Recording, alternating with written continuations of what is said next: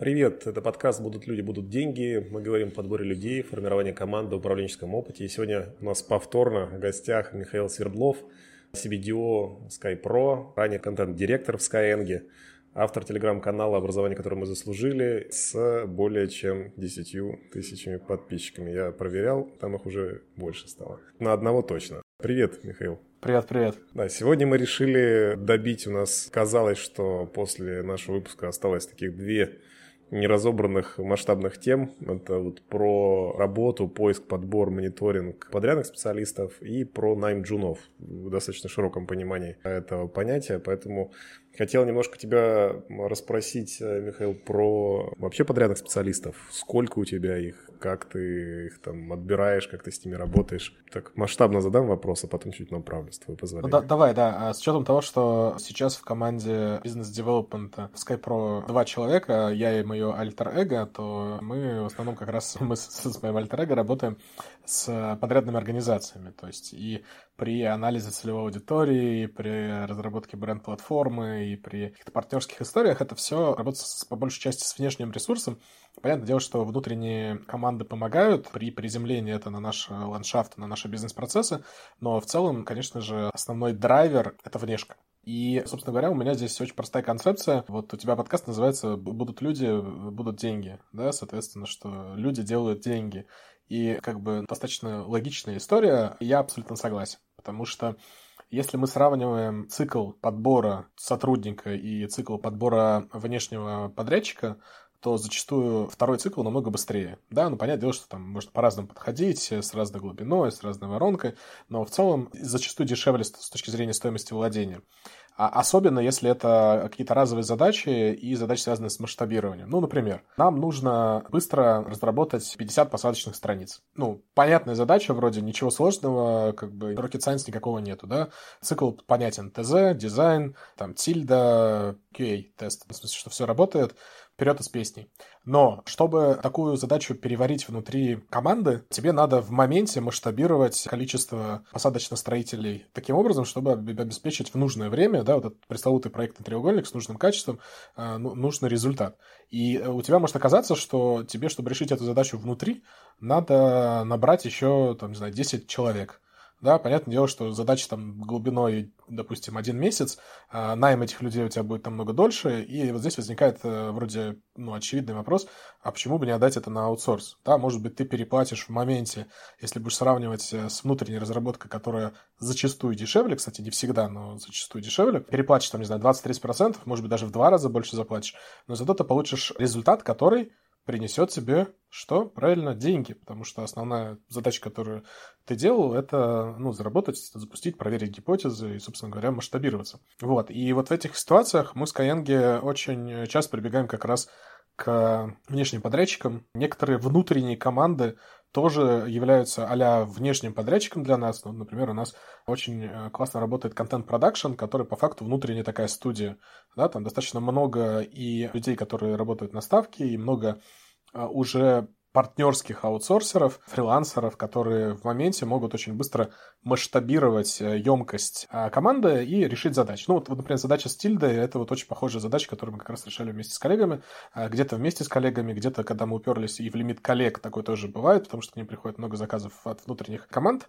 Соответственно, мы э, расшили это путем привлечения ряда агентств. Ну, и, собственно говоря, в Skyeng всегда есть там список рекомендованных агентств на разные задачи. Проверенных уже, да, внутри как? Да-да-да, которые, которые мы уже тестировали, то есть это и пиар, и маркетинг, и разработка в том числе каких-то решений, ну, на таком аутсорсе, аутстафе, очень разные модели. А, не очень сильно мы пускаем в контур основного продукта разработчиков внешних, но вот именно если что-то быстро разработать стендалон, ну, какой-то раздел э, сайта, какую-то какую механику, который может существовать вне core систем, это вообще супер э, распространенная история, и, э, собственно говоря, под это в идеале должны быть заточены многие процессы, в том числе юридический и процесс документооборота, потому что иначе твоя быстрая попытка решить задачу с помощью внешнего подрядчика может упереться в несколько месяцев ну, да, там будет юрист смотреть две недели или три. Это, это еще если повезет.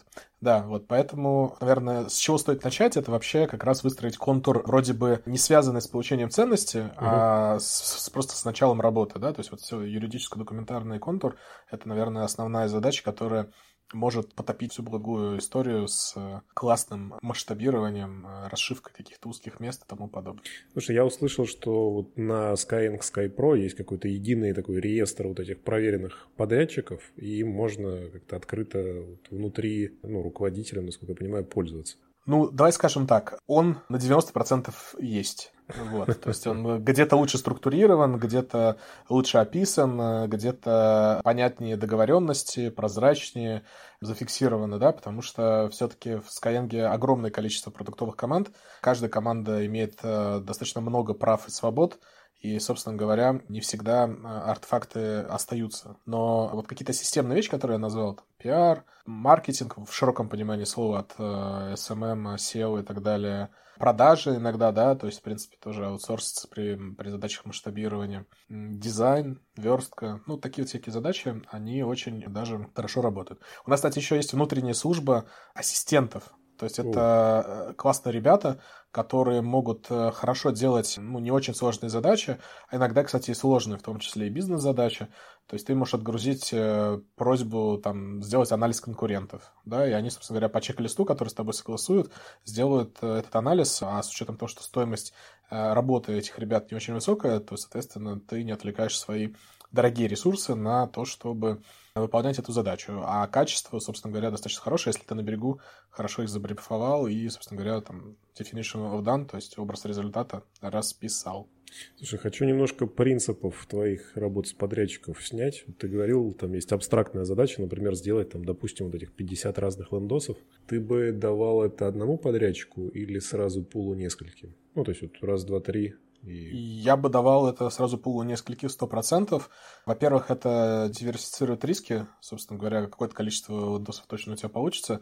Это, может быть, немножко будет сложнее с точки зрения менеджмента, но, опять же, как вот мы обсуждали в прошлый раз, я человек такой не структурный, но загоняющий себя в рамки структуры, да, чек-листов и э, каких-то правил. Э, соответственно, прежде чем идти к подрядчику, это очень хорошее упражнение, мне кажется, единственное возможно, э, четко описать, как ты видишь, собственно говоря, тот образ результата, как ты будешь его принимать. Ну, вроде очевидные вещи, но в, пылу, в пожаре скоростей и желание быстрее сделать, мы очень часто просто там как бы начинаем договариваться на словах. Это хорошо, но надо все фиксировать, потому что э, потом к тебе придут. Подрядчик же тоже зачастую не сам будет делать руками, он передаст это своей команде. Собственно говоря, как мы знаем по опыту игры в испорченный телефон, то есть чем четче зафиксировано, желательно текстово, тем меньше шансов на искажение информации. Вот, это первое, наверное, основное правило. Второе правило – это работа с подрядчиками, которые смотрят э, не на номинальное выполнение задач, а на а, решение проблематики тебя как бизнеса. И заказчики, которые работают чисто по ТЗ, это, в принципе, определенный род заказчиков, э, подрядчиков, прошу прощения, и, в принципе, с ними тоже можно работать, но мне намного более комфортно работать э, с бизнес-ориентированными партнерами, да, и действительно в партнерских отношениях, то есть это может быть и формат time material без четкого бюджета, да, ну, в смысле, как бы зафиксированного на выполнение задачи, то есть когда мы оплачиваем по факту э, отработанных часов, изначально мы определили объемы часов, набор задач, и, собственно говоря, у нас есть четкие промежуточные критерии результата, да, и это вот, наверное, еще один важный момент, что мы не отдаем просто подрядчику задачу на две недели, а договариваемся смотреть раз там в 2-3 дня промежуточные результаты. Э, это важно, мне кажется, с двух сторон. Первая сторона — это ты понимаешь, как э, движется процесс, то есть ты понимаешь, traction вообще он есть. Вторая история, не менее важная, ты понимаешь текущий результат.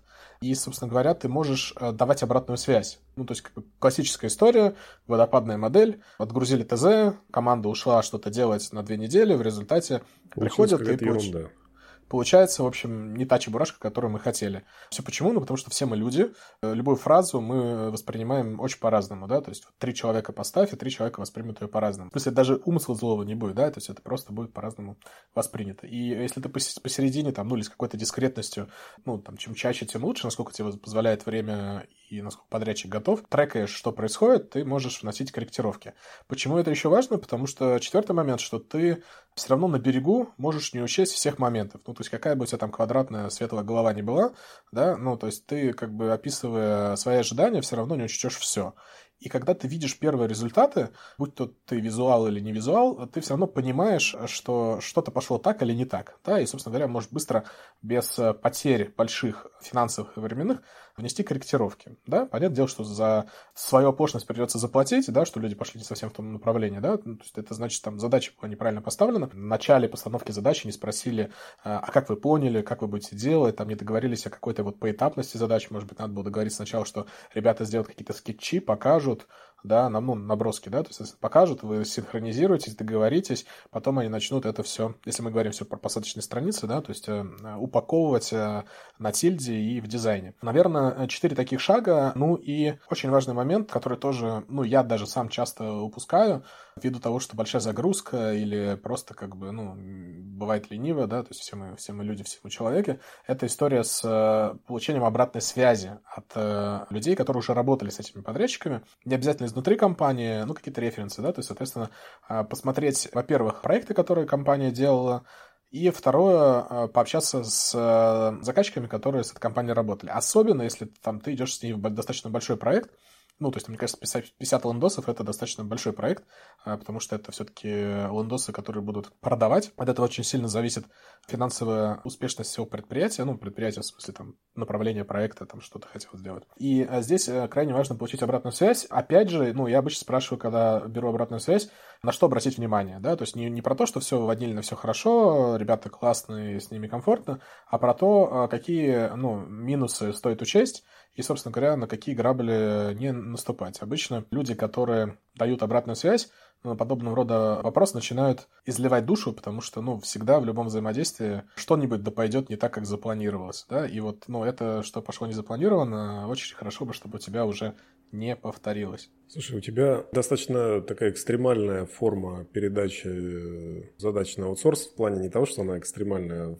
по форме, она экстремальная в формате, что ты один и у тебя очень много разных подрядчиков. То есть у тебя не команда, которая вот с этим подрядчиками работает. А вопрос, как ты все мониторишь? Где ты держишь все обещания, где ты держишь эту необходимость, что надо проверить через два дня вот этого, через три дня вот этого, здесь получить результат? Что это, какая-то система что-то напоминание, что это, как это работает? Держу в голове. Ну, мы это мы вырежем, на самом деле, так нельзя говорить.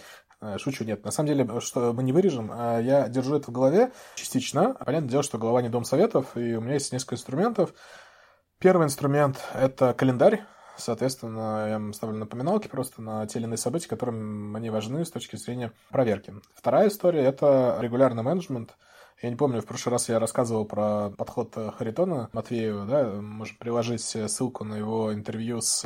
А, да, рассказывал рассказал, рассказал. С, с Ваней. Ну, я еще раз, значит, повторю. Вдруг разные люди будут слушать, да, и те, кто в прошлый раз его не посмотрел, вдруг они поймут, что это важная история. История регулярного менеджмента. То есть, соответственно, ну, во-первых, у меня есть там ганта в э, Excel. Да, это ганта прозрачна для всех. У нас есть э, понятные задачи на спринт, которые мы пишем. Ну, то есть, это везде прослеживается. И ты потом, когда у тебя заканчивается неделя, ты такой, ага, это я сделал, это я не сделал, это не сделал. Ну, понятное дело, что ты в, это, в эти задачки на спринт идешь не в конце, не в пятницу, когда надо будет перед демо рассказать, что происходит, а ходишь туда регулярно, смотришь там, что происходит, там, ну, раскидываешь эти задачи по неделе, да, опять же, там в календарь все уходит. Я, к счастью или к сожалению, не пользуюсь там ни Asana, ни какими-то другими таск-трекерами, вот я пользуюсь заметками. Но на самом деле это неплохо, не хорошо, это просто мой подход, он мне позволяет работать с той э, эффективностью, которая меня устраивает, да, и которая устраивает команду. А если мы говорим про отслеживание задач, ну вот есть, пожалуйста, Asana, есть э, Jira, есть э, большое количество простых решений типа туду-листа, да, которые могут тебе позволить это сделать. Плюсом Соответственно, если большой проект и много всяких разных взаимодействий, стоит нарисовать ганту. Она тебе, ну, гант это в смысле вот проектовый план в любом формате, там это может быть решение от Microsoft Project, да, соответственно, стандартный гант-строитель. Это может быть расширение на Google почту, да, на Google Drive, есть несколько приложений неплохих. А это может быть Excel. Я использую обычно Google Excel, потому что нет задачи балансировать ресурсы, которые позволяют делать Microsoft Project, да, но есть задача, как минимум, и она основная, структурировать набор задач, которые надо сделать. Структурировать имеется в виду, что ты понимаешь потоки по командам, ну, то есть там по направлениям, кто что должен сделать. Это достаточно громоздкая конструкция, и э, она позволяет наглядно посмотреть, что ты ничего не забыл, да, особенно когда ты приходишь и начинаешь обсуждать с людьми, и они тебе говорят, о, слушай, а вот ты здесь еще забыл заложить неделю на согласование договорных отношений, такого класс, спасибо. Да, то есть у тебя как бы, ну, по классике проектного управления, в общем, ты идешь по всем исполнителям, по всем блокам исполнителей и проверяешь, что ничего не забыл. Ну, вот я сейчас такие достаточно очевидные вещи рассказываю, мне кажется, но опять же, слушатели могут порефлексировать, делают они это или нет. Слушай, у тебя большой объем сейчас подрядчиков? Сколько их? Десятки? Нет, нет, не десятки. Ну, то есть у меня там 5-7 проектов, э, и, собственно, на каждом проекте может быть там 3-4 подрядчика. Ну, 5 на 4 – 20. Если бы ты сам себе давал советы там, пятилетней давности, то вот именно по работе с подрядчиками, можешь пофантазировать на тему, что бы это было? Ну вот э, все советы, которые я рассказал, четыре, э, они, мне кажется, были получены путем проб и ошибок и наблюдения за коллегами по отрасли. Ну, по отрасли, по соседним командам, да, там, кто чем делился на сессии э, фейлов, да, по результатам квартала, месяца или в принципе. Пофантазировать. Наверное, я бы сказал так, если задача не deal-breaker, ну, то есть, условно, задача, которая супер проходная, не стоит много времени тратить на выбор подрядчика, потому что ты, составив огромную табличку с анализом, сравнением э, подрядчиков, сделаешь классную работу, и она, может быть, тебе в будущем даже поможет, если ты будешь второй раз в это направление заходить и сравнивать кого-то, да, для того, чтобы выбрать. Но а в целом, э, если задача супер проходная, Просто то, возьми кого-нибудь. Кажется, да, возьми кого-нибудь, и получится решение, которое ты сможешь протестировать. Ну, в смысле, это очень важный момент а, протестирования, потому что э, большинство вещей, которые э, мы работаем, ну, делаем с подрядчиками, они все-таки про проверку гипотез, да, то есть это не серия, что нам надо запустить сайт, э, который будет работать там 5 лет, это серия, что нам надо запустить решение, которое проверит ряд гипотез. И вот здесь вот, ну, просто надо посмотреть по соотношению сроков и качества, найти ту золотую середину, которая тебе позволит проверить эти гипотезы. Понятное дело, когда я выбирал компанию на анализ целевой аудитории, проведение количественных, качественных исследований, я провел достаточно большой research. Ну, правда, это, на это заняло там два дня, но тем не менее, да, то есть это было там десяток интервью с э, людьми, которые делали это в индустрии, их советы, рекомендации, собственно говоря, как брифовать, как выбирать, какие компании вообще стоит, на какие компании стоит обратить внимание. Это, собственно говоря, общение с компаниями, ну, то есть, окей, ладно, два дня плюс еще неделя ожидания КП от компании, ну, то есть это как бы не моя зона как бы временных трат была, но тем не менее, да, то есть вот где-то я суммарно за 2-3 рабочих дня провел эту всю историю.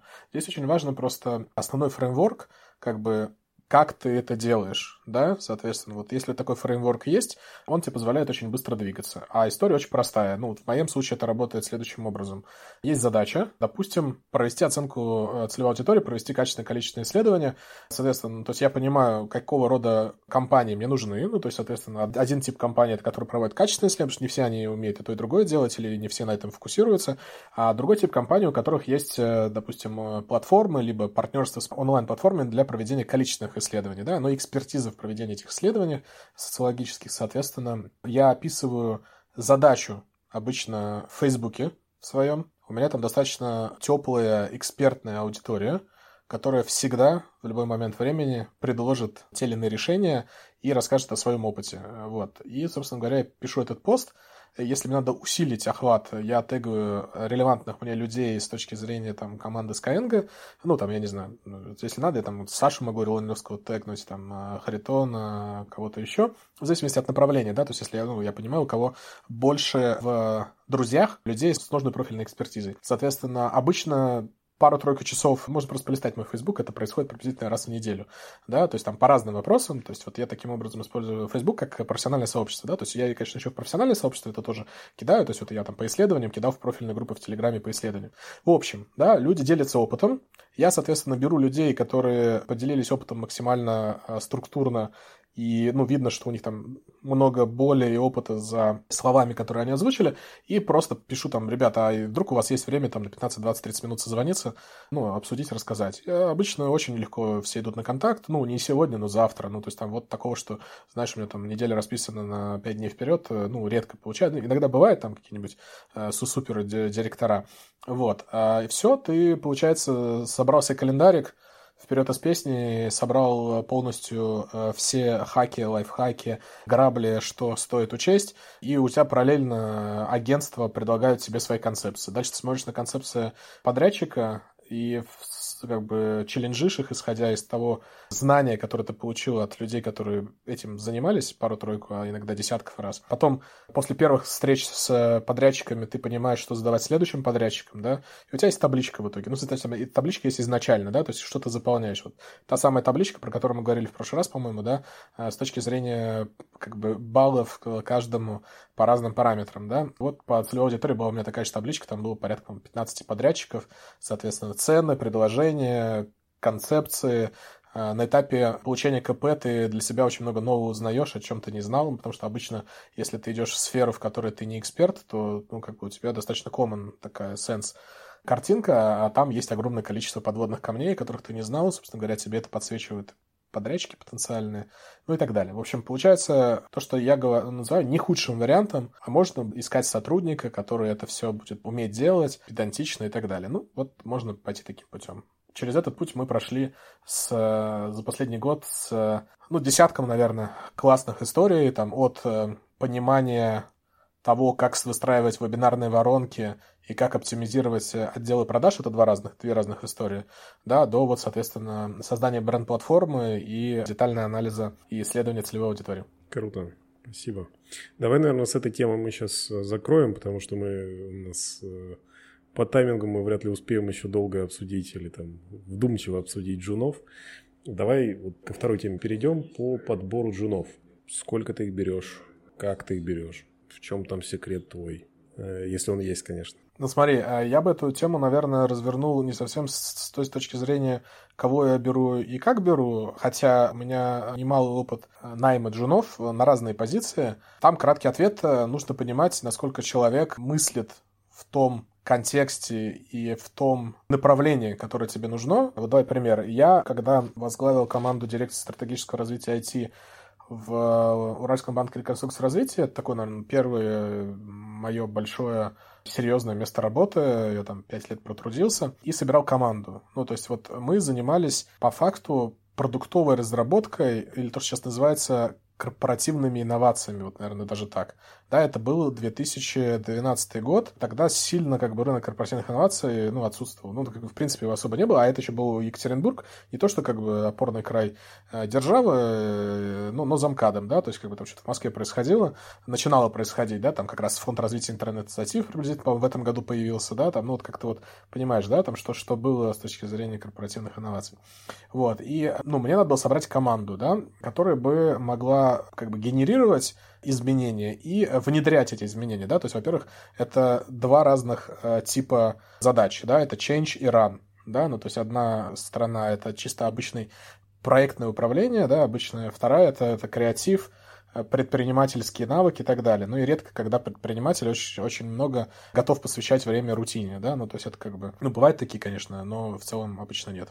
Вот, и я собирал команду из джунов в этой сфере, ну потому что как минимум ни джунов там не было особо. И мне было очень важно ход мысли и, собственно говоря, формат э, взаимодействия людей с другими людьми, да, потому что это было как раз очень большое количество софт скиллов, необходимых для продажи внутри, коммуникации и так далее. Да? Значит, может, очень абстрактно говорю, но тем не менее. А ход вот. мысли, а... можешь пример привести, что ты имел в виду? Что, как он отвечает на твои вопросы, как он относится к решению задачи или что? Как он подходит к решению задачи, как он формулирует, как он доносит мысли, как он э, встречает проблематику какую-то, да, ну, то есть, соответственно, то есть там какой-то набор блоков собеседования был не такой педатичный, как мы обсуждали в прошлый раз, потому что это было за 7 лет до Skyeng, ну, то есть я многому и там научился, многому в Skyeng научился. Вот, а, соответственно, это понимание того, насколько он сможет затащить эту историю. То есть это не оцифровываемая история, на мой взгляд, в части... Ощущенческая твоя. Да, она, она чисто на уровне перцептрона, да, то есть вот ты как бы чувствуешь, что чувак э, или чувиха за, затащит. И там потом так и оказывалось, да, то есть, ну, как бы я брал у людей с, с философским образованием, с образованием учителей. Ну, то есть это, это было, если что, блок э, технологий, да. И ребята перформили только в путь, да, там брал без образования, у кого-то было незакончено, у кого-то два незаконченных. Ну, то есть очень по-разному. И, собственно говоря, дальше шел процесс интеграции сотрудников в компанию и их роста. Там многие из них там потом возглавляли э, команды свои, большие достаточно, и, собственно говоря, состоялись, ну, либо в этой компании, либо в других компаниях. И про что я хотел поговорить, наверное, в части джунов, э, я бы хотел поговорить вот э, про то, что мы обсуждали в прошлый раз, про низкую культуру найма и, ну, то есть неготовность, наверное, развивать. Вот мы, когда сейчас в SkyPro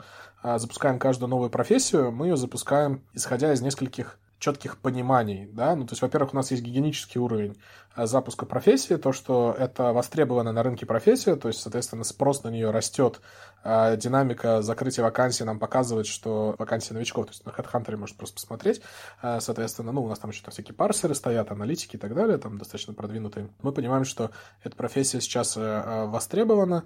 Это первый момент. Второй момент — это то, что джуны на входе смогут получать достойную зарплату. Нам это важно, исходя из нашей миссии, потому что мы хотим э, к 2028 году значимо изменить доходы миллиона выпускников, соответственно, и нам важно, чтобы ту профессию, в которую люди переходили, а сейчас очень много людей делают так называемый switch да, то есть они там водили трамвай, продавали в пятерочке что-то на кассе, преподавали, врачами были, шахтерами, вот это все наши кейсы, да, реальные учеников, да, то есть, соответственно, они потом хотят стать тестировщиками, аналитиками, разработчиками, там, IT-рекрутерами или ресерчерами рынков, да, исследователями. И, собственно говоря, нам очень важно понимать, что мы сможем реализовать их э, задачу. Они хотят увеличить доход, чтобы повысить качество жизни. А дальше начинается самое интересное. То есть вот мы выбрали направление, которое перспективное. А дальше надо же сделать джунов таким образом, чтобы их взяли.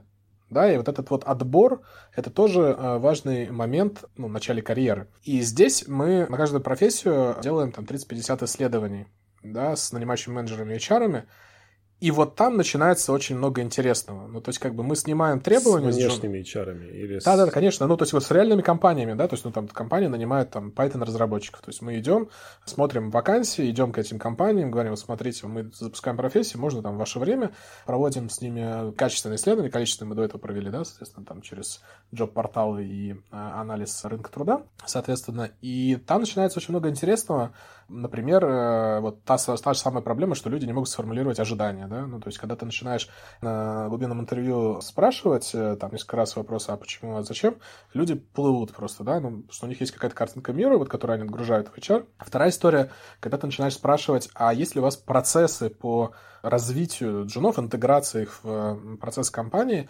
а они тоже очень часто такие, ну, как бы, ну вот, э, мы даем им задачки и так далее, да.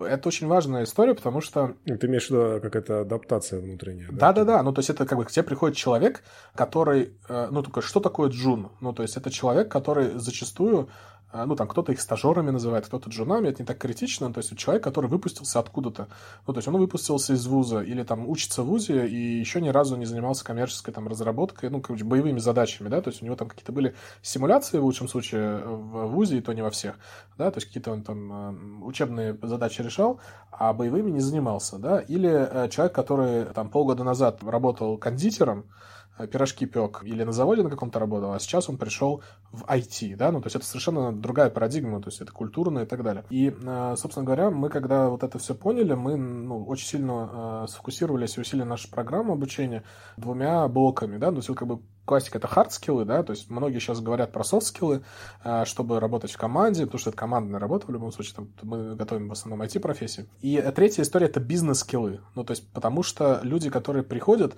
э, у них в анбординге в 95% случаев не будет вообще рассказа, типа, чем занимается компания с точки зрения там потоков ценностей, как она работает э, и тому подобное, и будет, скорее всего, вот тебе доступы, вот тебе задачи, да, там, там потом разберемся.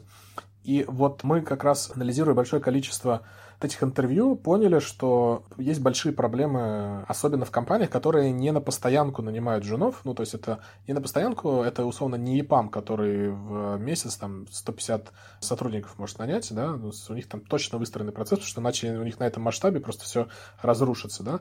А вот компании, э, которые там в команды набирают себе, э, там, не знаю, 5 человек в месяц, там, в квартал, да, там, меньше.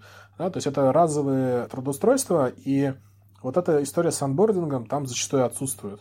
она очень важна. Так и чего не история... хватает основного, можно сказать? То есть не хватает анбординга, не хватает нескольких вещей. Первая история — это детальный анбординг, да, потому что э, в целом даже не начинающим специалисту очень сложно зачастую прийти в компанию и разобраться, что, что там продается на, на рынок, да, в конечном итоге, да, то есть какую ценность ты создаешь как компания.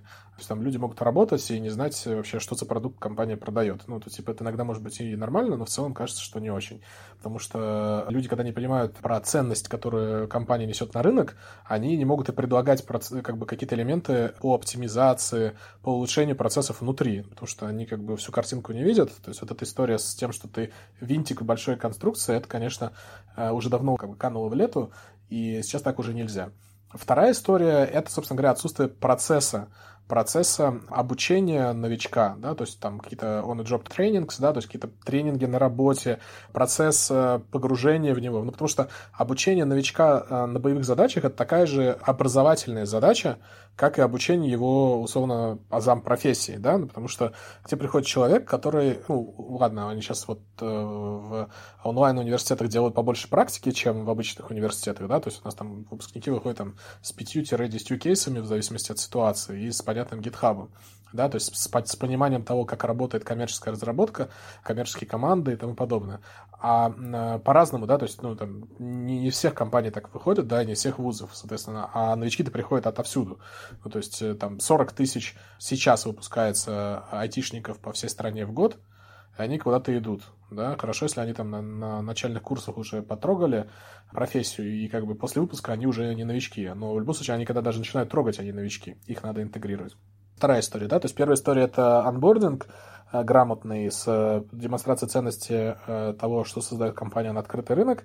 А второе, соответственно, это процесс вовлечения новичков, их сопровождения и, собственно говоря, там какой-то институт наставничества, да, то есть за кем он закрепляется, кто ему отдает задачи, чтобы это не просто было так, что, ага, пришел Вася, Екатерина Петровна будет его курировать, а Екатерина Петровна, она вообще, ну, как бы компетентна курировать, потому что там же это как бы, ну, взаимный процесс. То есть, э, если Екатерину Петровну не обучили работе с новичками, получится, ну, как бы, зачастую ерунда, ну, потому что ни времени в календаре не будет, ни, ни компетенции, ничего. Подскажи, пожалуйста, есть такой конфликт интересов достаточно яркий, который я со стороны работодателей слышу в сторону выпускников – то есть твою сторону я услышал, что работодатели там косорезят сами вот, не дают нужных инструментов внедрения сотрудников. А я слышу, что, ну, например, вы как компания, которая занимается обучением вот этих джунов пачками, обещаете ребятам высокий доход, ну, они, по сути, приходят на обучение в том числе ради этого, это нормально, наверное. А работодателям приходят потом все-таки те же самые джуны, которых нужно, по сути, заново обучать работе. То есть, да, у них есть какие-то там практические маленькие кейсы, но они такие более декоративные. То есть, знаешь, как этот поделки, которые поставили на стол для того, чтобы показать, что я тоже что-то умею.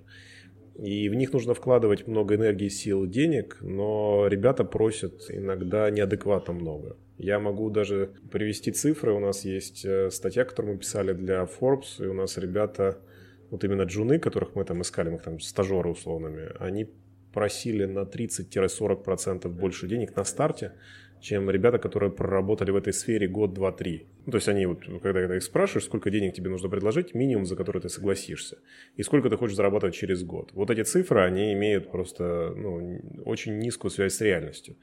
Можешь вот эту историю прокомментировать? Как ты думаешь, что с этим можно сделать, и если что-то надо делать? Ну, легко могу прокомментировать. Во-первых, очень интересно будет глянуть э, вашу статью на Forbes. Если скинешь, буду признателен. Во-вторых, по поводу связи ожиданий и ожиданий людей, которые работают в сфере. Мне интересно будет почитать материал, но есть э, одно наблюдение, которое показывает, что люди, которые работают в сфере, и люди, которые выходят на рынок труда и мониторят рынок, у них могут быть э, ожидания разные не потому, что одни зажравшиеся, а другие такие вот молодцы, а потому что те люди, которые работают, они не видят динамику, спрос и ставки Ну, потому что они вот работают, и уже как бы внутри, я не знаю, там вот, как часто ты смотришь, ну ладно, ты по, по долгу службы смотришь. Ну, я наверное, смотрю, да, да, я согласен. Да. Компании не Ну, смотрят, есть- потому что они в пузыре в своем живут, они там Да, они- три они года назад вот- брали по этой цене, сейчас... Типа, да. типа того, да. То есть рынок, сейчас рынок, э, там вот э, вы- выходят посты у меня в ленте, что сейчас не взял тем лида, э, завтра он уже на 200 тысяч дороже. Ну просто вот пришло новое предложение. Э, Рынок очень высококонкурентен, особенно вот в сфере IT. Значит, это, это лейтмотив такой, да, это просто как бы не связано с твоим вопросом. Ну, в смысле, оно связано, но такой верхний уровень, философская история. Значит, отвечая на твой основной вопрос, мы не завышаем ожидания выпускников. Ну, нам кажется, что мы не, завы- не завышаем. То есть ты можешь зайти на сайт SkyPro, посмотреть средние медианные зарплаты по рынку в- для новичков. Там есть ссылочка на выборку HeadHunter, то есть можно прям посмотреть, как бы это реально в вакансии с HeadHunter.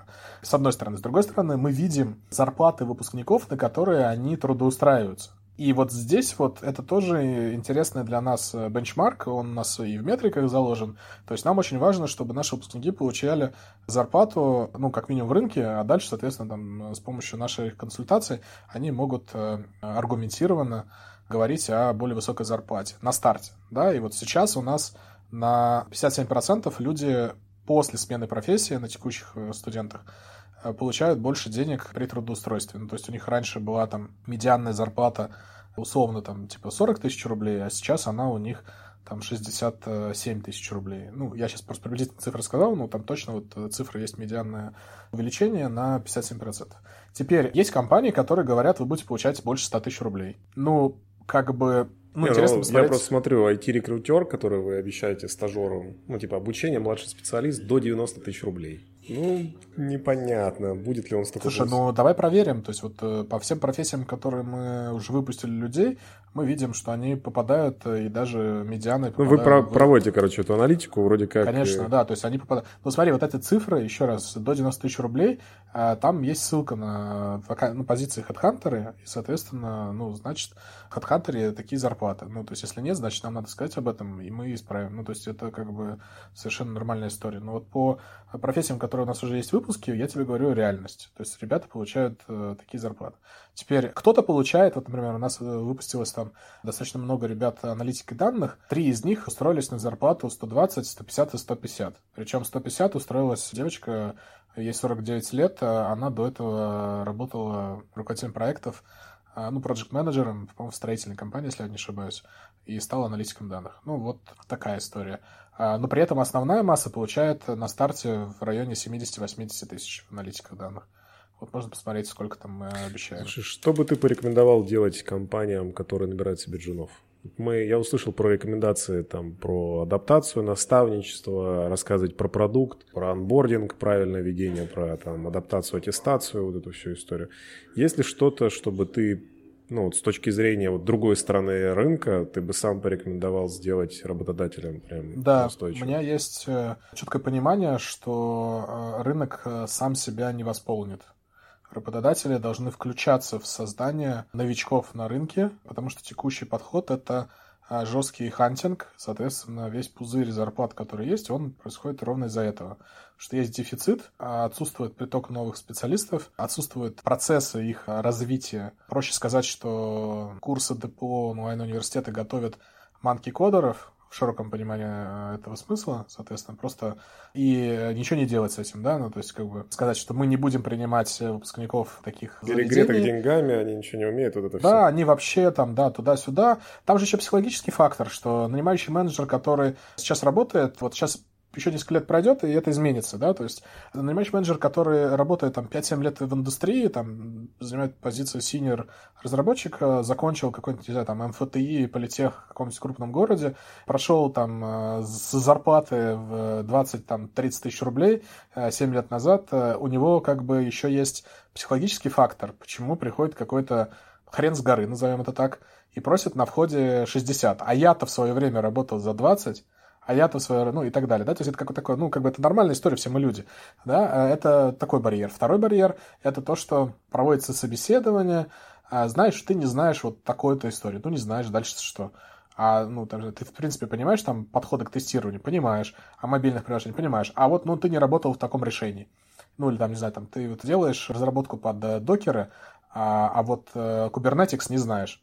Подожди, ну я знаю там пять других решений или там одно другое решение. Короче, то есть вот э, длинная история короткая, это то, что э, нанимающие менеджеры... Я понимаю, не... есть свой какой-то история, свой бэкграунд, да, да, да. Они, они ждут... вчера, не сегодня, да. Ждут какого-то чуда, что к ним придут люди, которые разбираются в их маргинальном стеке.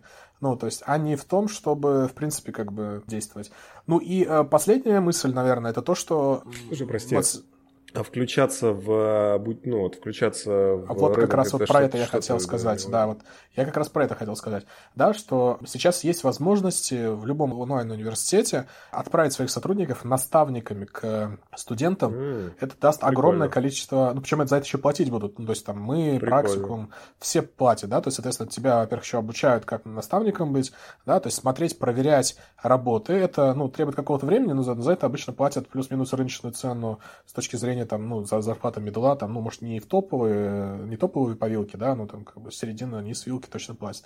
Ты, во-первых, развиваешься сам как наставник, во-первых. Во-вторых, ты видишь э, людей. Ты видишь людей, вот то, что многие компании делают с вузами, когда они делают базовые кафедры, да, это же как бы хантинг с э, школьной, там, вузовской скамьи. Соответственно, ты видишь, как человек перформит, ты видишь, как человек работает, как, как вовремя он что сдает, как у него идет ход мысли, и можешь заранее его к себе звать. С одной стороны. С другой стороны, когда люди говорят, что да, ваши программы там э, написаны людьми по объявлениями, ну, вот регулярно слышу там, давайте мы ее просмотрим. Ну, Но у вас много посмотрим. какашек кидают кидают, мне кажется, в целом, как в, ну, в сферу, да. В сферу, в сферу как кидают. Ну, это же как бы да, шакал воет, караван идет. Мне лично не стыдно за процент трудоустройств, э, зарплата людей, которые от нас выходят. Ну, то есть я бы э, очень, мне было бы интересно их посравнивать с зарплатами выпускников вузов. Ну, давай так, не топовых вузов типа МФТИ, Питерского государственного, да, МГУ, потому что там очень много надбавки идет за бренд. Где МГУ, где SkyPro, практикум, Skillbox, нотология, да, то есть по уровню бренда. Это история про вовлечение в процесс. Ну, то есть вы плохо учите ну, а ты-то что сделал для того, чтобы мы лучше учили? Ну, то есть приходи, мы готовы за это деньги платить. Если ты считаешь, что наша программа не, некорректна, а чтобы ты понимал, у нас программа создается такими же практиками из индустрии, которые не ля-ля поля, а которые ручками работают, да, там э, ручками анализируют э, данные, не руководят отделами, да, а анализируют данные там на позициях senior, middle разработчиков, ну, middle плюс скорее, да, и senior разработчиков, соответственно, в крутых компаниях, там, Яндексе, Сбере, Mail.ru, реально в сервисах, где там высокая нагрузка, большое количество классных задач, типа там такси. Да, очень классные задачи там решают аналитики. Соответственно, потом это все верифицируется другим кругом экспертов с рынка из таких же классных компаний. Просто те, те, те люди, которые не готовы э, тратить э, там порядка 100-150 часов на создание курса. Еще раз, 100-150 часов. Это э, подготовка и запись. Это не просто там вот два пальца об асфальт. Это большой процесс там с методистами и так далее. Делают ревью, а потом какие-нибудь знатоки на VC.ru пишут там, да, вообще вы там не то э, учите, не тому учите. Ну, пожалуйста, мы всех знатоков готовы пригласить, заплатить деньги за ревью, посмотреть, там, по, пусть они получаются сами, там, а они просто с броневичка что-нибудь заявляют. Поэтому мы здесь супер открыты, и вот разные есть опции, но потому что если люди из компаний сами не пойдут обучать, то знания, они не появятся в вакууме, да, то есть, э, а если ты считаешь, что там учат не тому и не так, ну, пожалуйста, давай, приходи, мы с удовольствием. Я предложу поставить на вот этой теме маленькую точку после особенно ссылки на Ленина. Мне очень понравился с, про броневичок. Вот. Спасибо тебе огромное за этот выпуск. У нас такой немножко экспериментальный получился формат. Мы добиваем темы, которые мы не обсудили на предыдущем выпуске. Поэтому тебе спасибо огромное. Это был подкаст «Будут люди, будут деньги». Спасибо тебе огромное, Михаил. Счастливо давайте делать людей качественных, которые будут зарабатывать много денег бизнесу. Всем пока-пока и до новых встреч. Спасибо.